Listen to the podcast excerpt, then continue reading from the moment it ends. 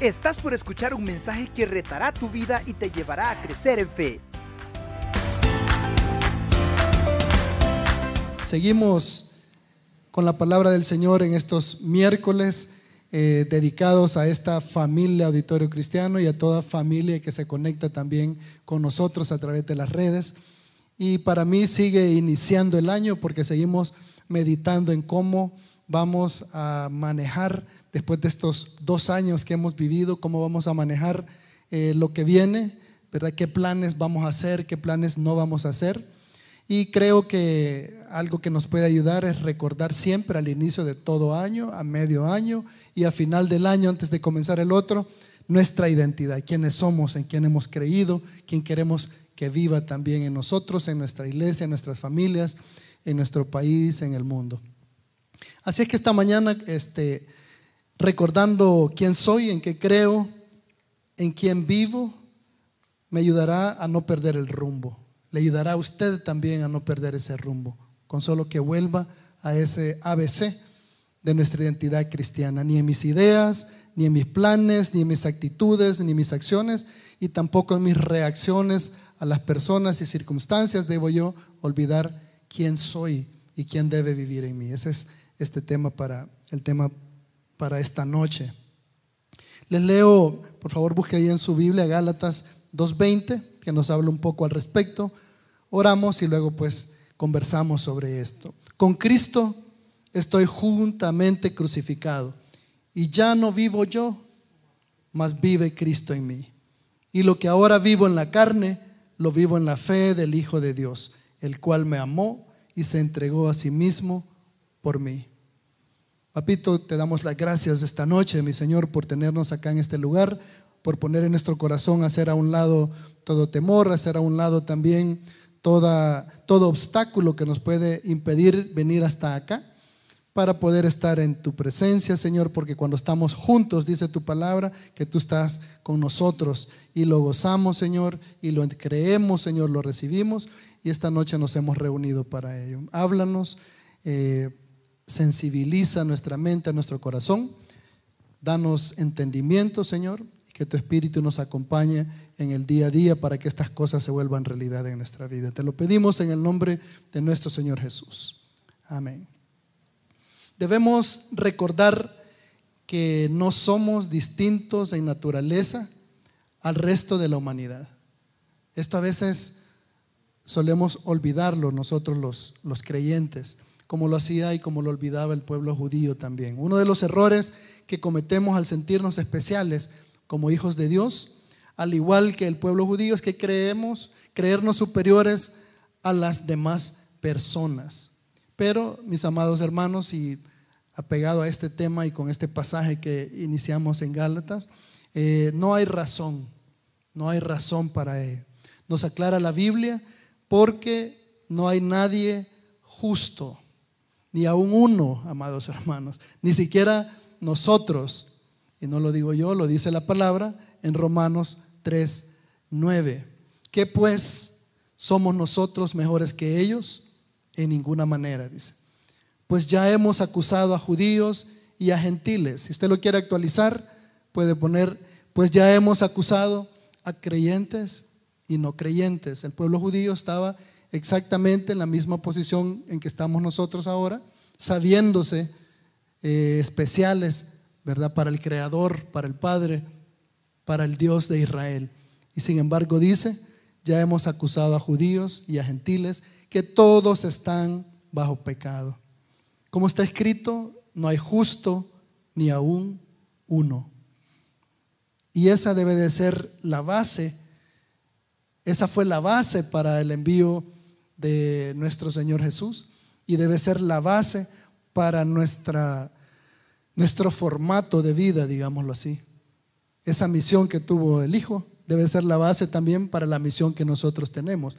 Y nosotros con mucha más razón, porque cabemos dentro de este marco, ¿verdad? Dentro del cual nos dice aquí el escritor, no hay ninguno justo, ni siquiera tú, ni tú, ni yo ni gentil, ni creyente, ni judío, sino qué necesidad hubiese habido de que mi hijo tuviera que ir y sufrir en medio de ustedes si hubiera aunque sea uno justo.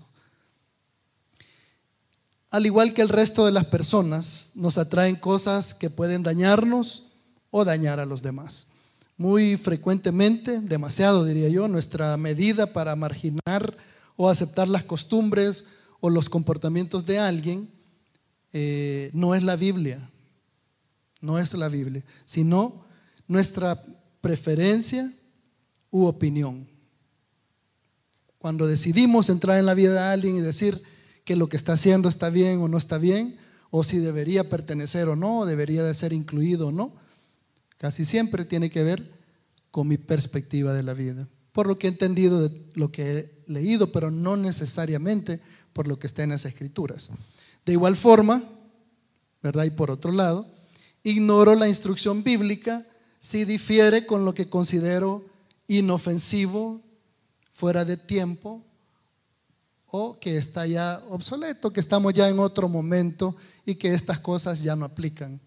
Ahí ya no hay juicio, porque no, es que soy maduro, yo pues sé que estas cosas ya cambiaron y hoy son de otra manera, y puede ser.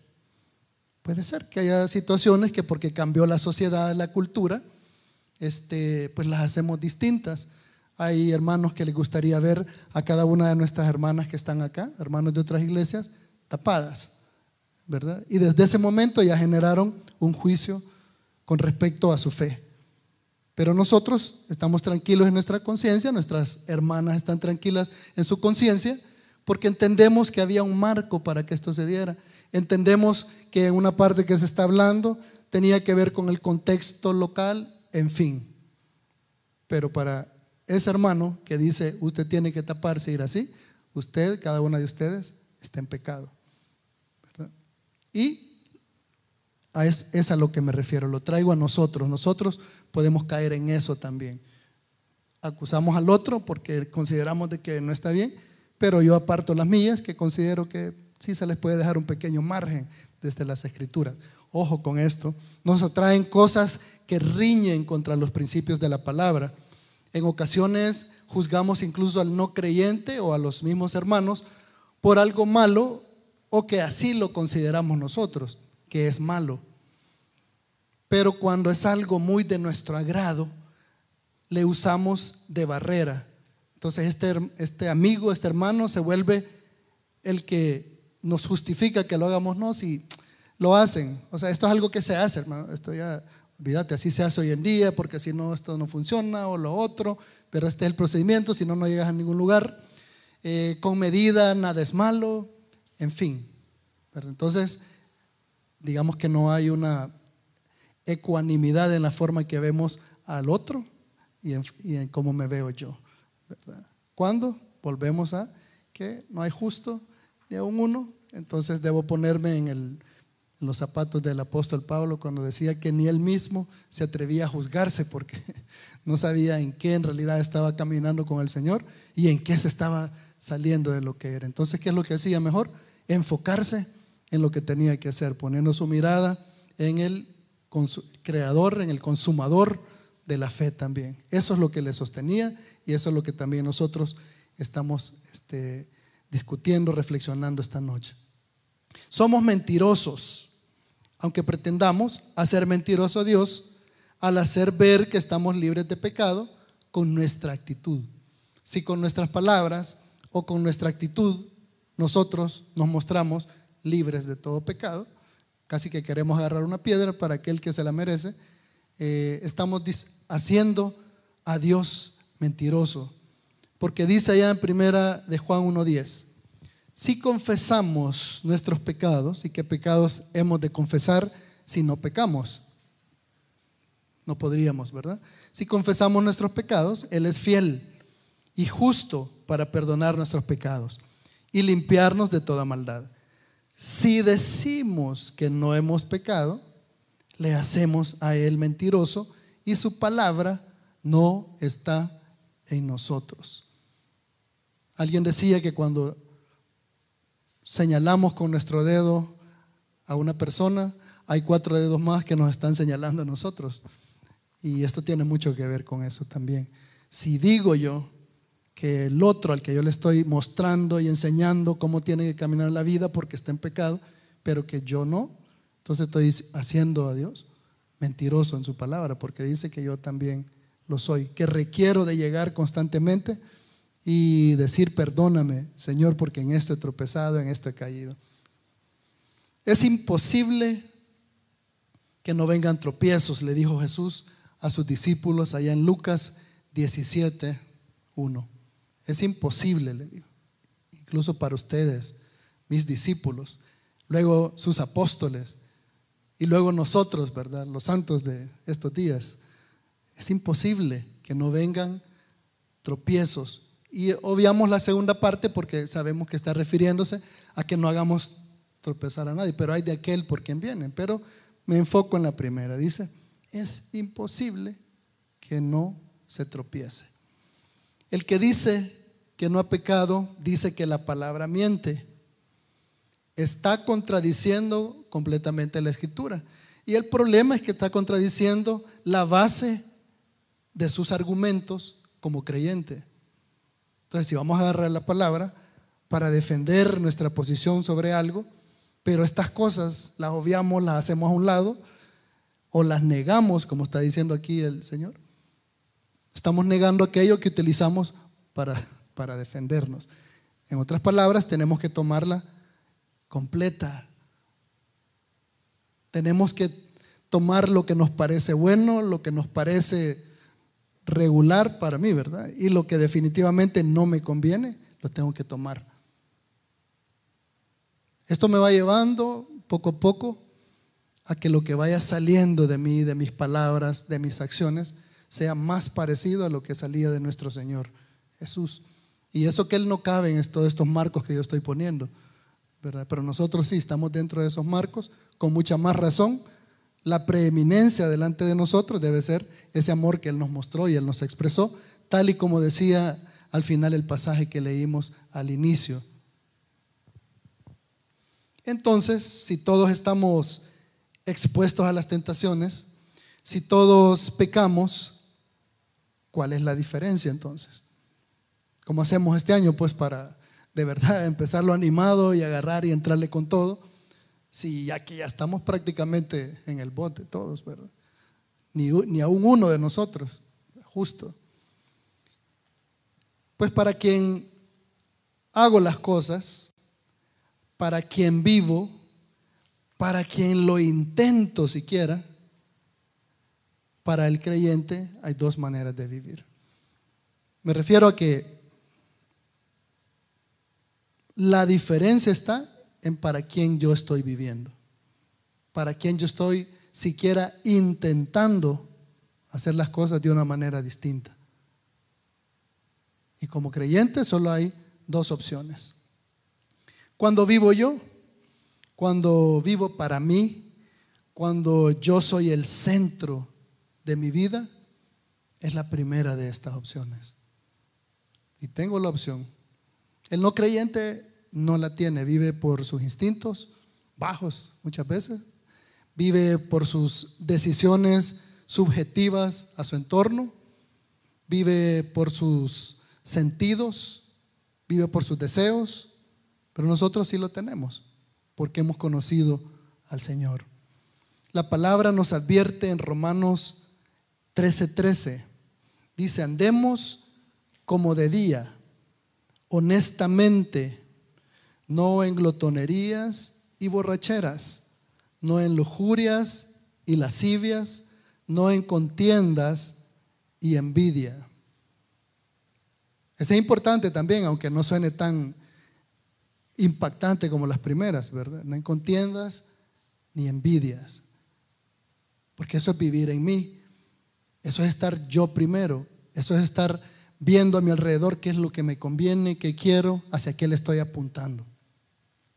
Y nos da ejemplos de un actuar egoísta en el que podemos pensar que hacemos algo como buenos cristianos, porque es parte de lo que nosotros realizamos y es la mesa del Señor, la cena del Señor.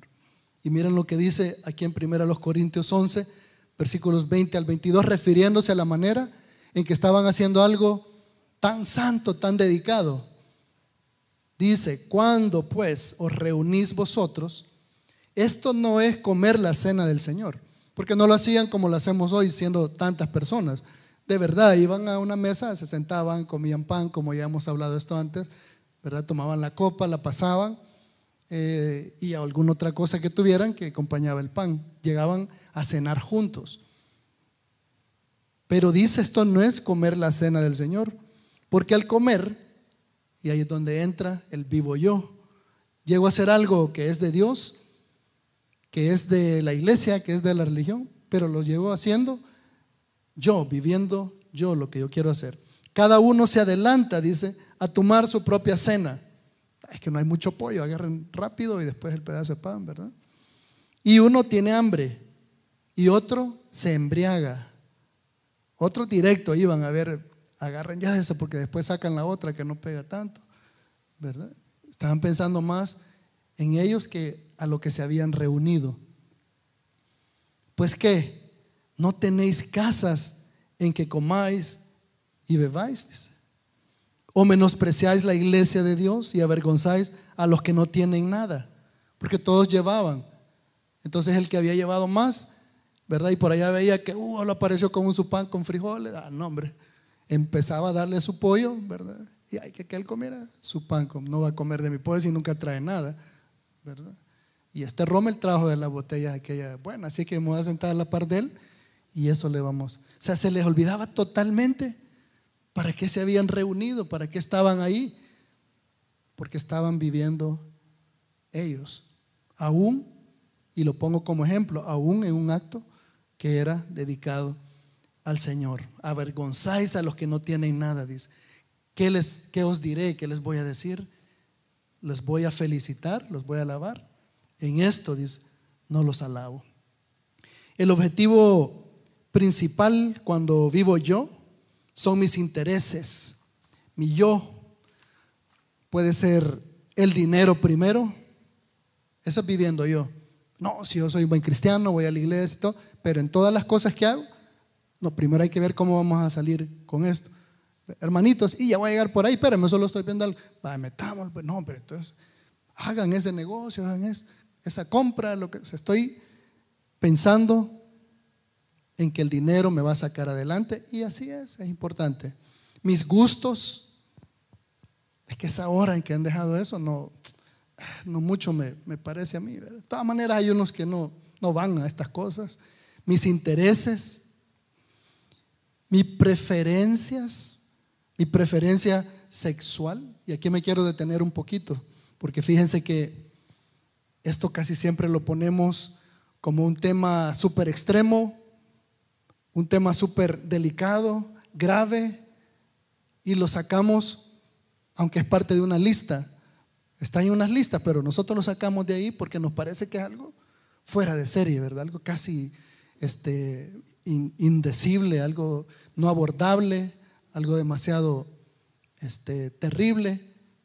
Y gracias a Dios que no pensó de esa manera Jesús con nosotros, porque ¿para qué iba a venir a hacer todo esto si nos consideraba que aquí no habíamos ni siquiera uno justo y que no íbamos a cambiar? Entonces en esto yo quiero detenerme porque al que, al que no es creyente, amados hermanos, ni siquiera intente llevarle con esto a la palabra y le voy a explicar por qué. Como iglesia no hemos terminado de entender esta problemática de la homosexualidad. No hemos terminado de entender esta problemática de esa preferencia, de esa atracción hacia una persona del mismo sexo.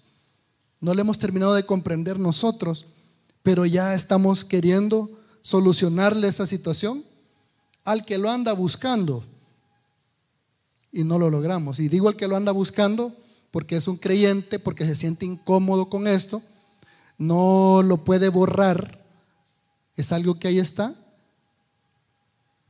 y anda buscando. Y no le podemos ayudar porque en cuanto se acerca a nosotros, casi que nuestra, no aquí, ¿verdad? Algunos aquí, y se les ha acompañado, se les ha conversado, pero no lo hemos hecho con esta perspectiva de la que estamos hablando. Yo creo que como bien hizo el pastor Germán en alguna ocasión que nos invitaron a un evento donde había muchas personas, pero y no creyentes todas, muchos quizás no creyentes, otros sí, y hizo algo que fue pedir perdón de parte de la iglesia por no saberles, primero quizás por no entenderles, segundo por no saberles amar para recibirles apropiadamente, ¿verdad? Y escucharles y encaminarles o por lo menos amarles, lo, lo mínimo que podríamos hacer. Pero volviendo a esto, entonces, si es creyente, si tú eres creyente y tienes esta, esta situación en tu vida, este tipo de atracción, haces bien en buscar qué hacer. Porque yo podría tener el mismo problema desde otra perspectiva, desde la perspectiva heterosexual, que yo considero que para yo estar satisfecho, tengo una linda esposa, pero también me atraen otros tipos de mujeres. Y con razón me llevo yo a mi mente, allá por otros lados tienen cuatro y hasta más, porque en realidad quizás así es como el hombre debería de, estar para estar tranquilo, estar contento, ¿verdad? Todavía en la Biblia aparece Podemos leer de hombres de Dios que tuvieron más de una mujer, en fin. Yo me puedo estar llevando a la mente, al corazón, la idea de que esto tiene que ser algo de Dios, porque yo lo siento así. Porque la persona que está conmigo, pues no sé, ya no me llena, pero hay una persona que sí se ve, que entiende el corazón de Dios y el mío, y quizás lo que Dios me está diciendo a mí es que yo pues tome a esta otra persona y así puedo decir muchos más ejemplos. ¿Qué es lo que yo debo de hacer? Si soy creyente, si no soy creyente, no importa. ¿Verdad? Todo esto es subjetivo a cómo veo yo la vida y en qué baso yo eh, mis decisiones en la vida. Pero si soy creyente, si tú estás escuchando esto también, por allá dice Pablo que prefiere hacer las cosas dejando que Cristo las haga en Él, que Cristo sea el que viva en Él y no ya Él. Porque si no, nos vamos por otro lado, nos vamos y hacemos cosas que están muy lejanas de lo que la palabra nos aconseja por mi bienestar y por el bienestar de todos los que están a mi alrededor. Y paso al siguiente punto, pero para nosotros les dejo ese tema también. ¿Cuándo nos vamos a preparar como iglesia? Para no, no atender solo al bebedor, al que bebe mucho, al borracho, o al mentiroso, o al estafador, o al ladrón, sino al que se siente atraído a otras personas de su sexo. ¿Cuándo nos vamos a preparar para agarrar parejo y recibir en amor?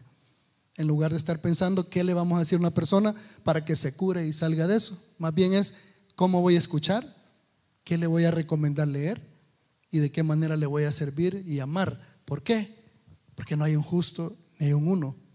Y tendría yo que sentir y conocer y vivir lo que está viviendo esa persona para yo poderle juzgar y poderle decir lo que puede y lo que no puede hacer.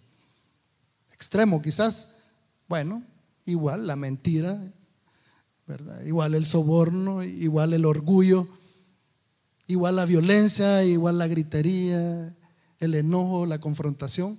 Todo esto es un paquete. Requiere del mismo tipo de amor para escucharle, para servirle, para atenderle, para tratarle. Entonces, aunque realice lo mismo que los demás, trabajo, actividad, aportación, salida, si yo me enfoco en lo que yo quiero hacer y en mi vida y cómo la quiero vivir, es que se dan este tipo de situaciones. Debo saciar mis deseos y necesidades. Lo demás Tal vez, si es que acaso me sobra, lo puedo compartir. Y no aplica esto solo al dinero, aplica a mi tiempo, aplica a mi entendimiento, aplica a mi amor, aplica a mi servicio, aplica a mi paciencia para escuchar y atender. Si yo soy primero, si vivo yo, todas esas cosas quedan nulas. Como decía eh, un motorista en el lugar donde trabajaba mi papá, primero mis dientes, decía, los que se pueden esa frase, y después los parientes. Y es, era algo jocoso, nos daba risa, Pero lo que él estaba diciendo es, ah, primero voy a ver cómo hago yo, salgo de esto, porque es lo más importante, y después a ver con quién se puede compartir, a quién se le puede ayudar. Eso pasa si voy yo primero. Y el mundo justifica esto.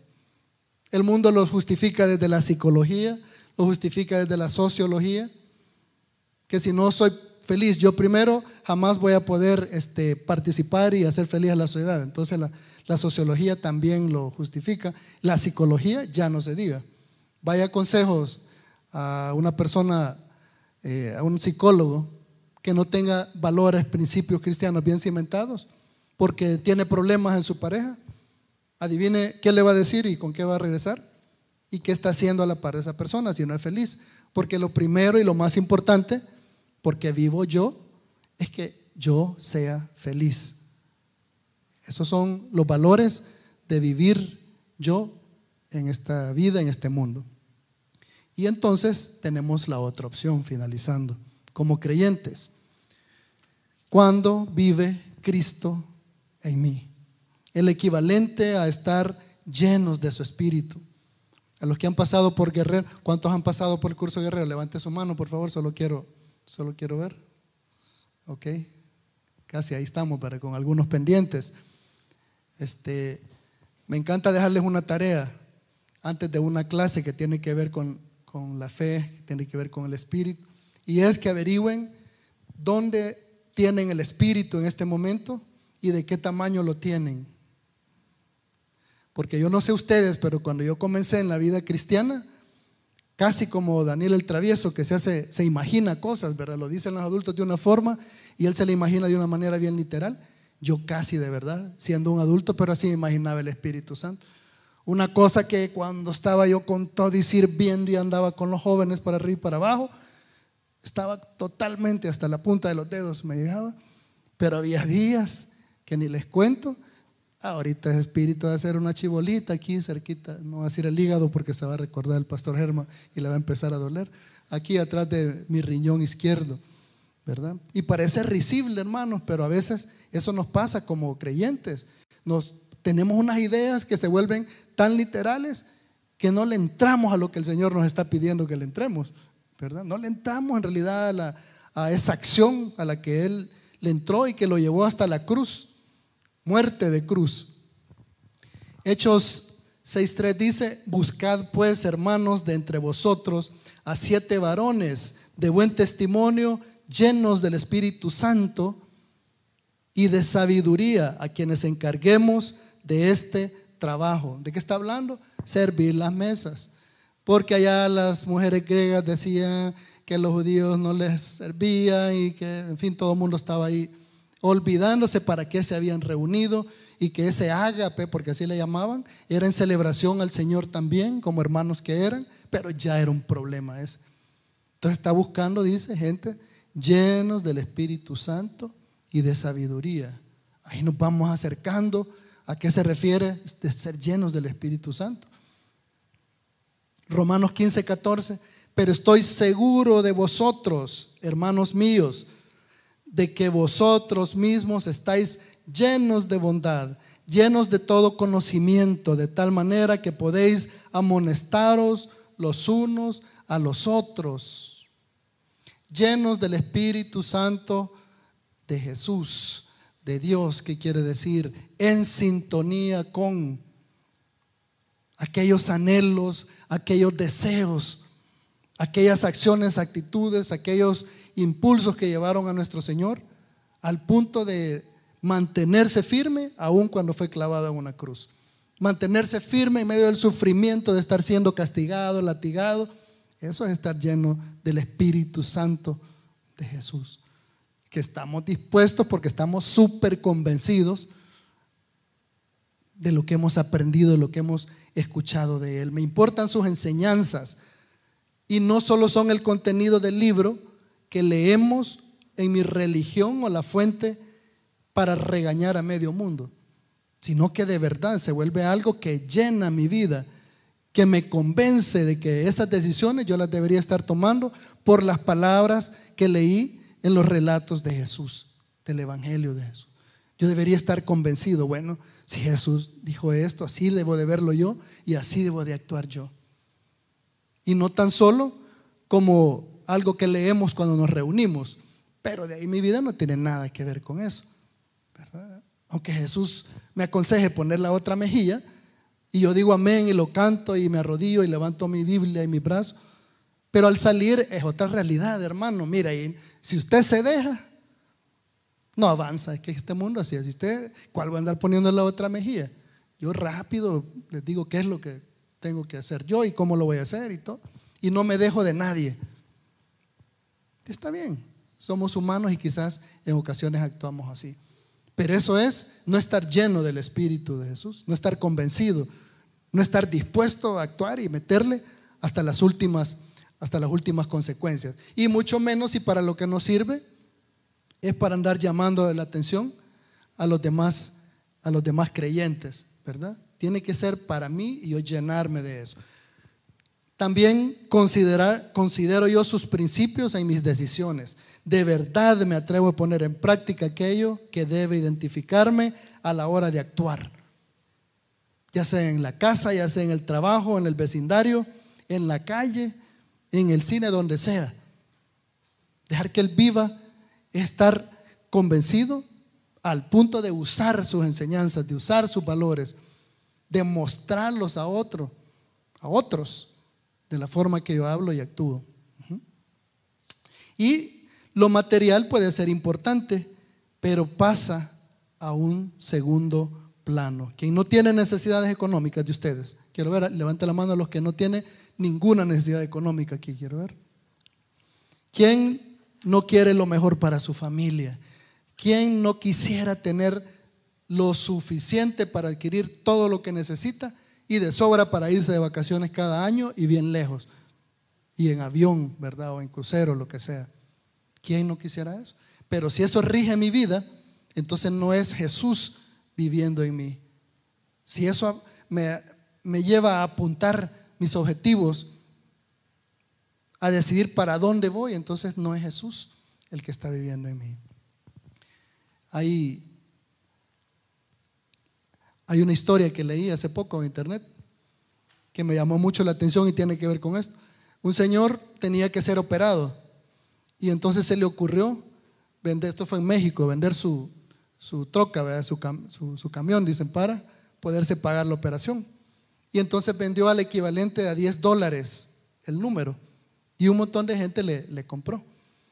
Pero cuando el, el señor que se ganó el pickup ¿verdad? La troca, se dio cuenta para qué era, se lo devolvió. Pudo haber dicho, no, mejor deme tanto, ¿verdad? Y que, ¿qué debo? Mire, le voy a, le voy a ayudar de esta otra manera. Ya tenía una troca nueva. Pero viene él y dice, no hombre, si este hombre está haciendo esto porque tiene que ser operado y se lo devolvió. ¿Cuántos de nosotros haríamos eso? ¿O estamos pensando antes, no, aquí se le puede sacar algo, aquí se le puede ganar, si hago este movimiento, ¿verdad? ¿Esto me va a traer tanta ganancia? ¿O primero estamos poniendo estas cosas? Yo creo que este hombre tiene que ser cristiano. Ojalá, es que no puede ser que alguien de fuera de nuestra familia tome actitudes como esta y no nosotros mismos. Cuando logro dejar a Cristo, y con esto los dejo, vivir en mí, tanto mi vida como la de las personas a mi alrededor se ven impactadas. Cuando vivo en la fe del Hijo de Dios, como decía nuestro pasaje, su ejemplo de amor llena mi vida y me lleva a amar y sacrificarme por otros. Que esta sea una realidad para nosotros este año. Desde las situaciones más sencillas, como ceder un asiento, mi puesto, o la comida, ¿verdad? Que vino antes, hasta las más serias, como sacrificar mi tiempo y vida, sufrir por otros o acompañarles en su sufrimiento y si es necesario, como lo hizo Jesús, hasta una cruz, hasta la muerte, ¿verdad? Como lo hizo Jesús por mí. Solo así toma sentido el pasaje que leímos y este versículo con el cual les quiero dejar, y es Romanos 14, 8. Dice, pues si vivimos, para el Señor vivimos. Y si morimos, y esto lo cantamos, ¿verdad? Para el Señor morimos. Así pues, sea que vivamos o que muramos, ¿somos de qué? Del Señor. Si este año hemos de vivir, que sea Él viviendo en nosotros, y si hemos de morir, que sea para Él también, ¿verdad? Y que el Señor nos acompañe y nos permita estar celebrando esto al cierre del 2022. Gracias, Padre. Gracias por tu palabra. Gracias por la intención del corazón de cada uno de tus hijos, Señor. Te pedimos pongas la valentía, Señor, pongas ese coraje, Padre, en nuestros espíritus, en nuestra alma, para de verdad, Señor, imitarte y que tu palabra no sea simple sencillamente un libro que leemos en nuestra religión, sino aquello que nos guía y nos ayuda a tomar decisiones y nos ayuda a amar y servir a los demás. Te lo pedimos en el nombre de nuestro Señor Jesucristo. Amén. Buenas noches, amados. ¿Estás listo para más? Acompáñanos presencialmente los miércoles a las 7 de la noche y domingos desde las 10 de la mañana. Somos Auditorio Cristiano.